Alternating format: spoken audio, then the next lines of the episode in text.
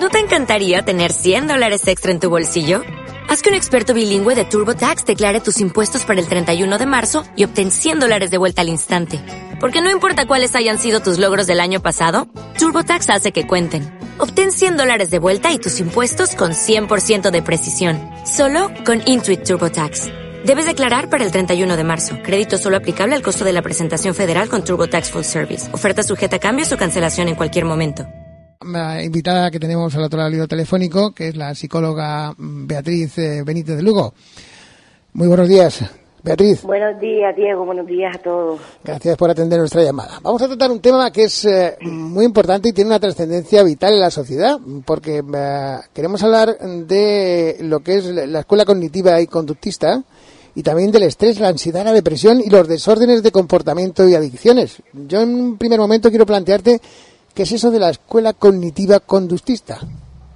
Pues mira, la terapia cognitiva conductual es una, es una orientación que es muy práctica y soluciona los problemas que surgen en el aquí y en el ahora.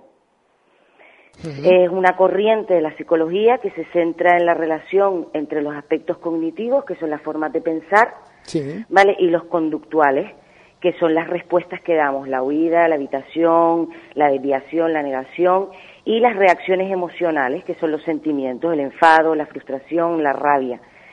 Un poquito en conclusión, eh, lo que pretende es modificar las conductas inadecuadas que producen un malestar, una incomodidad, adquiriendo unas conductas más adecuadas para que generen un sentimiento más gratificante a través de herramientas y habilidades. Para ello ustedes utilizan una serie de terapias para que las personas que sufren este tipo de trastornos puedan tener una vida mejor y no tener esos impulsos que tienen. Exactamente, exactamente. Dependiendo de, cuál sea la problemática, se aplica de una manera o se aplica de otra. Tengo que decir que eh, Beatriz eh, Benítez de Lugo, psicóloga, es especialista también eh, en estrés, ansiedad, depresión y desórdenes del comportamiento y adicciones. Son palabras que se están haciendo demasiado comunes en la sociedad, el estrés, la ansiedad, la depresión. Son se ha venido a llamar la enfermedad del siglo XX y ya estamos en el XXI y sigue produciéndose. El que más o el que menos se toma una pastillita precisamente o bien para relajarse o bien porque este, padece un estado de depresión o un estado de ansiedad. ¿Esto es algo normal en la sociedad o es que vivimos a un ritmo, Beatriz, eh, que no es el normal, habitual que deberíamos llevar? A ver, un poquito, desde luego, la, eh, la, ansiedad es la enfermedad del siglo XXI. Vamos a hablar un poquito de la ansiedad. La ansiedad es una, se, está asociada a una preocupación excesiva por las cosas, ¿vale? Nos invade a todos de una forma u otra, ya que es un sentimiento como otro cualquiera, ¿vale? Lo único que habría que diferenciar entre una ansiedad positiva y una ansiedad negativa. La ansiedad positiva es la que nos enseña, la que nos moviliza y nos ayuda a buscar una solución y la ansiedad negativa es la que nos bloquea, nos paraliza y nos impide vivir una vida plena y placentera. Hay que también diferenciar eh, los distintos, eh, distintos tipos, como bien refieres, eh, de, ansiedad que se produce, que una es positiva, efectivamente, y lo que es el estrés. Son cosas totalmente distintas. Las relacionamos unas con la otra, o van coligadas, o es un estadio primero el que, por el que pasamos para luego pasar a otro estadio en el cual ya estamos pues eh, eh, con ese ahogo que nos, que nos produce muchas veces o esa ansiedad tan sumamente grande que nos eh, lleva a creer incluso que nos está dando un infarto. Sí, desde luego, se suele confundir mucho a veces un ataque, una crisis de ansiedad se suele confundir mucho con un ataque al corazón. la ansiedad está bastante ligada a la depresión. La ansiedad y la depresión van de la mano. a pesar de ser trastornos independientes, pero en muchas ocasiones una deriva en la otra que es como se conoce el cuadro ansioso depresivo o depresivo ansioso, dependiendo de cuál de las dos sea predominante. ¿Y cómo podemos diferenciar eh, si tenemos estrés, depresión o si tenemos un estado de ansiedad?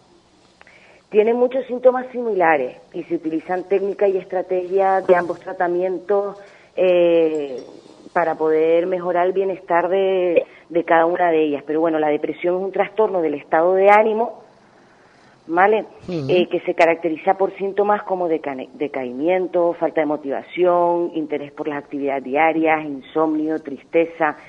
El estrés es la respuesta física o emocional que utilizamos ante una presión determinada y que a veces perturba el equilibrio emocional, también generando este tipo de respuestas Y la ansiedad, lo que comenté antes, es una preocupación excesiva.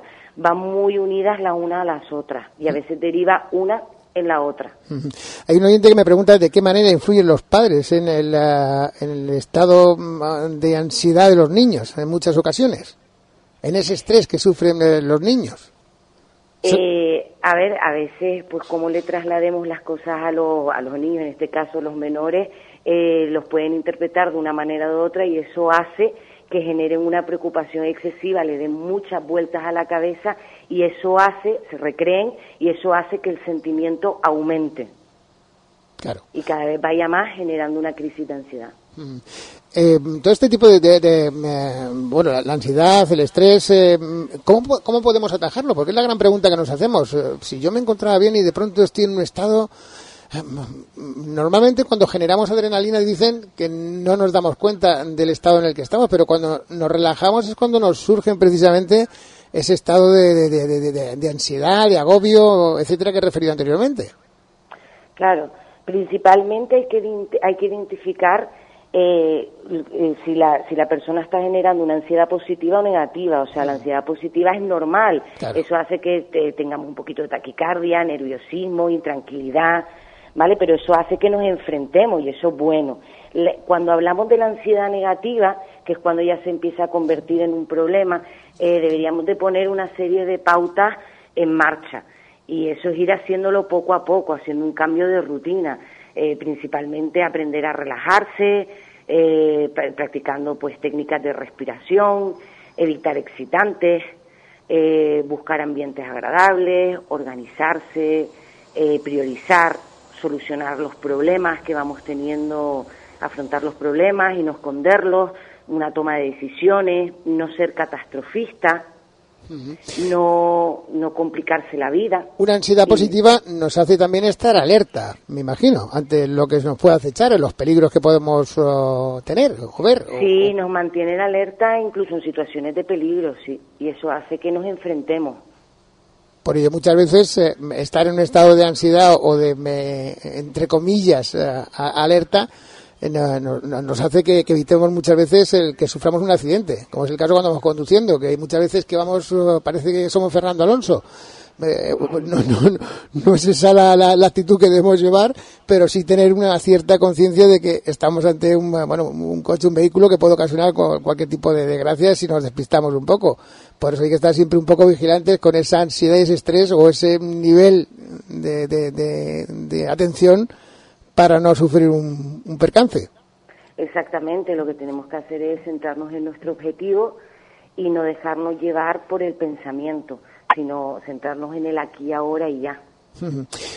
¿A qué nos puede llevar a, qué hay que saber sobre el estrés? Porque se ha hablado mucho también de que el estrés puede conllevar a, que nos baje el azúcar en sangre, a una hiperactividad del tiroides, a un ataque cardíaco, a un aumento de la secreción de la bilis, eh, todo este tipo de cosas.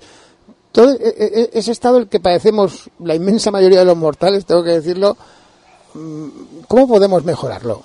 Porque antes, has, dado unas, has dado unas pautas, pero claro, cada persona tiene una sintomatología perdona, diferente. Sí, exactamente, cada uno tiene una sintomatología diferente.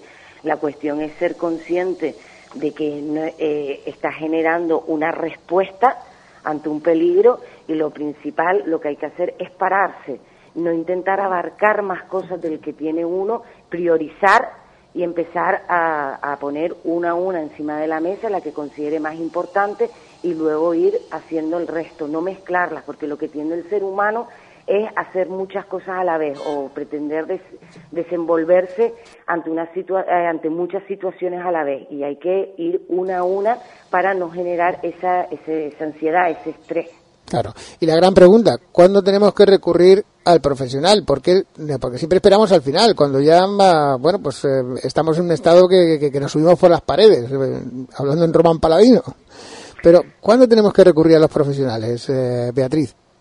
Pues mira, cuando estamos hablando de, de la ansiedad negativa que, o del estrés negativo, que es cuando nos bloquea y nos paraliza y no nos deja seguir. O sea, nos da miedo el continuar por las, eh, la sintomatología que hemos padecido, pues esa, esa taquicardia, esa, ese nerviosismo, esa irritabilidad, ese miedo, esa aprensión, lo que hace el ser humano bloquearse y no continuar y lo que hace es encerrarse en uno mismo. O sea, a partir de ahí es cuando vemos que nos bloquea es pedir ayuda para que pueda ayudarle a, a poner en práctica pues todas las herramientas y habilidades. Tendemos los, perdón, las personas a automedicarnos, porque hemos oído que tomándome esta pastillita me va a sentar bien y me voy a relajar, o se me va a bajar el estrés, o me, se me va a quitar la ansiedad. Eh, tenemos esa, tendencia de como a uno le ha ido bien, a mí también me va a ir bien. Ese es el error es un error del boca a boca. es error del boca a boca, porque a lo que los efectos de un medicamento le hace una persona, a otra, aunque tenga la misma sintomatología, puede que no, no sea efectiva. Entonces, principalmente hay que acudir a un médico y que el médico especializado pues determine el medicamento que debe de tomar. La depresión, una palabra que el que más el que menos pues ha estado alguna vez deprimido por, por bueno por mal de amores o por un dolo de muerte de un familiar o por, la economía que nos ha tenido a todos en jaque y nos sigue teniendo en jaque, pero bueno, poco a poco vamos a, saliendo, según dicen, según dicen. Eh, todo ese tipo de estados, Beatriz Benítez de, de Lugo, psicóloga, ¿Cómo podemos afrontarlos uh, para intentar bueno, llevar una vida? ¿Hay que distraerse más? ¿Hay que eh, intentar no estar pensando constantemente? ¿Nos juega malas pasadas el cerebro en muchas ocasiones? Claro, en la cabeza nos juega una mala pasada porque nos centramos únicamente en, en eso que nos ha generado ese malestar, nos recreamos, le damos muchas vueltas y nos quedamos ahí metidos de lleno en vez de seguir con el día a día. Entonces, principalmente lo que hay que hacer, eh, lo primero, ante todo, es establecer una rutina para intentar eh, centrar la mente en cada una de las cosas y no dejarte llevar por ese estado de ánimo depresivo y no derive en una depresión como enfermedad. La depresión que tiene varios estadios, claro es, eh, me imagino. Desgraciadamente, insisto, igual que antes, cuando nos tengamos los síntomas que hemos referido anteriormente y que ahora repetiremos, lo más eh, lógico es eh, recurrir al profesional para atajar rápido y veloz eh, esa, esa depresión. No dejarse ir, porque al final, cuando caes en el pozo, luego cuesta salir. Estamos un tiempo hasta que salimos. Exactamente, no dejarnos llevar por esa por esos sentimientos, bloquearlos y empezar a establecer una respuesta de acción. ¿Y cuáles son los síntomas más claros de que estamos padeciendo una depresión o estamos entrando en ese pozo que luego nos va a costar salir un, más tiempo. Pues mira, Diego, principalmente son el decaimiento, la falta de motivación e interés por las actividades diarias, el insomnio, la tristeza, eh, los pensamientos negativos sobre uno mismo, que ahí estaríamos hablando pues, de una autoestima baja, eh, pues principalmente serían esos. A partir de ahí, eh, si nosotros nos dejamos llevar por ellos, derivaría pues en una depresión más profunda y, y sería más complicado salir de ella. ¿Hay alguna, algo que defina el por qué entramos en una depresión o eso es un poco también la propia vida que pueda llevar una persona y cómo puede afectar las situaciones que vive cada día en su vida cotidiana? Eh, la depresión es un estado de ánimo que tiene consecuencias en el estado emocional, conductual y cognitivo de cada una de las personas y de su entorno. Entonces, en función a él, eh, nos tomamos las cosas, en función como nos encontremos, nos tomamos las cosas de una determinada manera. Entonces, eso hace que las resolvamos de una manera o de otra. Claro. Lo mejor, eh, vuelvo a insistir, es eh, recurrir a un profesional ante los primeros síntomas que estamos mencionando para no caer en ese pozo que luego se tarda más en salir y, la verdad que en muchas ocasiones eh, pues lleva a situaciones bastante complejas y los profesionales a quebraderos de cabeza porque seguir un tratamiento de una persona con una depresión profunda es bastante largo. Salir de ella no se sale en tres días. Sí, exactamente. vamos a hablar de otra cuestión que también se da mucho en la sociedad, los desórdenes de comportamiento y las adicciones cada vez más, desgraciadamente, las adicciones al juego, a la bebida o a cualquier otra sustancia que pueda provocarnos un cambio en nuestra conducta normal mm, o en las conductas normales de las personas. ¿Los desórdenes del comportamiento vienen producidos precisamente por algún tipo de adicción o no necesariamente, Beatriz? A ver, cuando hablamos del desorden del comportamiento hablaríamos de los trastornos de personalidad. Todos tenemos rasgos concretos de personalidad que nos caracterizan nos comportamos y pensamos de una manera, por eso somos únicos cada uno de nosotros. Pero los rasgos de personalidad se convierten en un trastorno cuando el patrón de pensamiento es extremo y la conducta es poco flexible y no se adapta a lo considerado habitual. Lo, pongo entre, eh, lo pongo entre comillas porque lo habitual lo, lo define cada persona, siempre y cuando cumpla con las normas establecidas. Mm.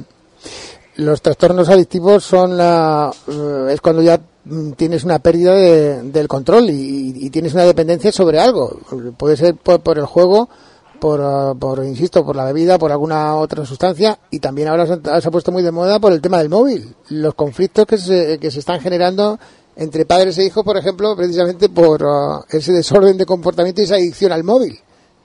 Exactamente. Yo digo lo que primero que tienen que tener en cuenta es que está el uso, el abuso y la dependencia. Uso, abuso y dependencia. Exactamente. Y entre el abuso y la dependencia hay un paso muy, muy pequeño que se pasa del uno al otro. ¿Vale? Entonces, cuando hablamos de dependencia, cuando hablamos de adicción, es que domina la voluntad de una persona, que depende de ello, de esa sustancia, de esa actividad o de la relación, porque también podemos hablar de que hay una dependencia pues a, las personas. Claro. También hay gente que depende de otra persona y que no sabe hacer nada si esa persona no parece que no le marca la pauta del día del día a día. ¿Es un problema, se está convirtiendo en un problema, Beatriz, eh, la adicción a los móviles? Eh, por lo que estamos viendo, aparte de, que cambie la conducta de muchos jóvenes eh, y no tan jóvenes, la herramienta que supone o, la, fuente que supone de información también para entrar en determinados ah, lugares o redes sociales, etcétera, y después el, no poder vivir. Yo veo a la juventud que es que, bueno, no lo mete la ducha porque no son de agua todavía la mayoría de los móviles, pero llegará un momento en que hasta la ducha, porque en el baño eh, es una cosa normal ya verles eh, meter el móvil. Exactamente. ¿Es, un trastorno de esta sociedad también? Exactamente, sí. Está empezando a ser un problema porque está generando muchas consecuencias en la vida de las personas y está, y está produciendo incluso daños en la salud y en el vínculo humano, incluso problemas en el trabajo y en las relaciones sociales fundamentalmente las relaciones sociales. Hemos perdido el don de comunicarnos que teníamos antes y ahora lo hacemos por una maquinita que nos escribe cuatro palabras y muchas de ellas recortadas incluso. Exactamente. Algo que nos va atrofiando, nos va atrofiando el cerebro. Beatriz eh, Benítez de Lugo, de la experiencia que se tiene, esta, esta circunstancias, de hecho, que estamos hablando, comentando, lo digo porque me está preguntando la gente sobre el tema de los móviles, el tema de los hijos, la falta de comunicación, eh, puede llegar a convertirse o ya es un problema en esta sociedad la adicción a, los, a los móviles? Ya está empezando a ser un problema en esta sociedad porque lo que está generando es lo un poquito lo que comentábamos antes, o sea, ya está generando incluso daños en los vínculos con el, con tanto con los padres, con los familiares, como con los compañeros, con los amigos, incluso en el trabajo que prestemos, eh, en el trabajo, en la escuela, en el instituto, que dejemos de prestar atención a lo que realmente estamos y cogiendo el uso del móvil. En Canarias, ¿cómo estamos a nivel de eh, otras comunidades? Eh, no sé si a lo mejor tienes cifras eh, de, estados depresivos. somos una sociedad muy estresante, muy con mucha ansiedad, con mucho mucha depresión, con muchos desórdenes de comportamiento. Por el contrario, bueno, por eso de que vivimos en, en el eterno paraíso, la calidad de que tenemos el sol los 365 días y unas playas fantásticas y unas infraestructuras maravillosas nos hace ser de otra manera distinta o por el contrario somos como el resto de los mortales que nos afectan a, las, los hechos con la sociedad y la vida? Eso no, no, tiene nada que ver. No estamos en el ranking en, los primeros de todo, desde luego, pero eh, eh, por el hecho de la climatología, eh, por las playas, por el ambiente que tenemos, no influye sobre la ansiedad. La ansiedad es dependiendo de cada persona, de cómo se implique y cómo se desenvuelva en cada una de las situaciones. depende de cada persona, hmm. no del ambiente. Antes se tenía el concepto que ir al psicólogo es una persona que está trastornada. Hoy en día ir al psicólogo es algo habitual y normal, sobre todo cuando tenemos un estado como el que hemos mencionado, un estado de ansiedad, una conducta, pues un desorden de comportamiento, un, estado de depresión, depresivo, un exceso de estrés. El profesional, en este caso, Beatriz Berítez de Lugo, que atiende en el Hospital San Roque, San Roque en vecindario y en Maspalomas. En vecindario ahora me contará los días que tienes consulta. eh, mm, bueno, pues es algo normal, normal en la orientación de, una persona que puede caer en el pozo y luego salir cuesta muchísimo, como hemos referido anteriormente. Exactamente, antes se veía como que ir al psicólogo es porque realmente estaba muy, muy, muy mal o tenía un, tenía un problema muy grave, pero actualmente la sociedad en la que vivimos, ir al psicólogo es una persona que te sirve de ayuda, de guía para orientarte eh, por, porque estás atravesando por una situación que no estás pasando por un buen momento y lo que hace es guiarte, ayudarte y orientarte para poder solventarla. Un oyente me dice que en esta sociedad el problema es que tenemos una falta de escucha tremenda y no escuchamos a la gente. ¿Es Exactamente, la falta de empatía. La falta de empatía, ¿qué se dice? Efectivamente. No ponerse en el lugar de la otra persona y, el hecho de no escuchar la comunicación asertiva. Claro, pues si es que estamos en una habitación y, nuestro hijo o nuestra compañera o nuestra compañera está en la otra habitación y le mandamos un WhatsApp en vez de ir a hablar. Eso da muestra un poco del mundo en el que estamos entrando. Beatriz Benítez de Lugo, psicóloga del Hospital San Roque. ¿Qué días tiene consulta en Hospital San Roque, en este caso, en vecindario, por ejemplo? En vecindario serían las consultas externas. Pues sería ponerse en contacto en el número de teléfono que, que les puede facilitar, Diego. Y ahí estamos, pues, prácticamente todos los días. O sea, en eh, lo que podamos ayudar a las personas que estén atravesando por ese mal momento, estamos a su disposición completamente. Que no hay que esperar a, entrar en un estado profundo de, ansiedad, de estrés, de depresión, sino hay que recurrir al profesional para que solvente esa conducta, bueno, que nos cambia la vida en muchas ocasiones y que nos oh, volvemos insoportables. Exactamente, no dejarse llevar por ella y poner solución para que no derive en algo peor. Efectivamente. Gracias, eh, Beatriz Benítez eh, de Lugo, psicóloga del Hospital San Roque. Buen día, un saludo. Muchísimas gracias a ti. Hasta luego. Adiós. Hospitales San Roque se acerca a ti para evitarte incómodos desplazamientos. En las consultas de vecindario podrás encontrar una gran variedad de servicios médicos. Estamos en la Avenida de Canarias 349. Pide cita en el 928 75 3808. Hospitales San Roque. La excelencia al alcance de todos.